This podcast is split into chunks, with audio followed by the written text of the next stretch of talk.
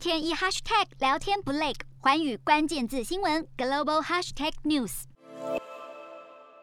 二零二一年亚太经济合作会议 APEC 揭幕，APEC 是跨区域的国际组织。今年是台湾加入第三十年。回顾一九九一年时，由于中国的政治坚持，台湾以经济体的身份与中国及香港同时间加入。纵然 APEC 成员不局限是主权国家，每年峰会也多聚焦在经济议题，但仍可以看到地缘政治的影响力与复杂性。今年 APEC 没有意外的话，将会依照当前全球主流议题进行讨论，举凡疫情控制、疫苗供需、经济复苏、气候变迁、粮食危机。等问题都将可能会是部长会议议论的焦点。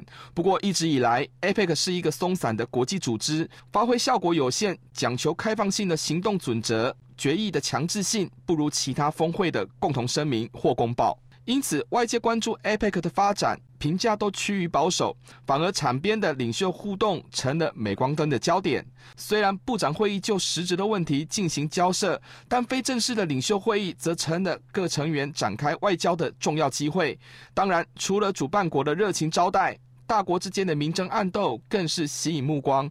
不过，疫情因素，近两届会议都以视讯进行，过去的热点退烧不少。对台湾来说，APEC 是参与国际事务的重要场合，但是碍于中国的政治打压，台湾无法由国家领导人亲临峰会现场，只能委由非政府人士来代表总统出席。虽然政治地位被压制，但仍必须留意今年可能所涉及的各种议题，尤其攸关台湾融入区域经济整合的机会，以及各成员。如何看待当前的国际政经情势？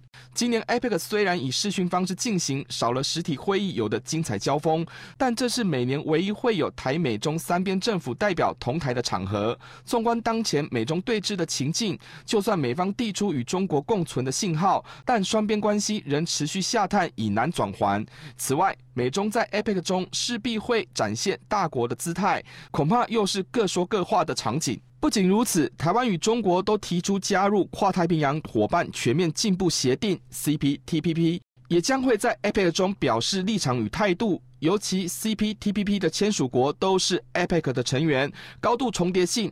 台湾与中国应会借此机会来拉拢成员国的支持，以展现申请加入 CPTPP 的诚意，甚至可以提及重返 APEC 成立自由贸易区的目标。虽然 APEC 是经济合作的重要平台，也多聚焦在经贸议题的磋商，但政治经济互为表里。都会涉及国家利益与政治外交。台湾是 APEC 的成员，无法排除中国因素的政治影响。既然如此，应当善用 APEC 的参与机会，提高能见度，以及主动提及 CPTPP 对 APEC 的重要性与作用力，甚至宣传台湾加入后对两者的贡献，让世界看到台湾的价值，会是防范中国阻挠的最佳对策。洞悉全球走向，掌握世界脉动，无所不谈，深入分析。我是何荣。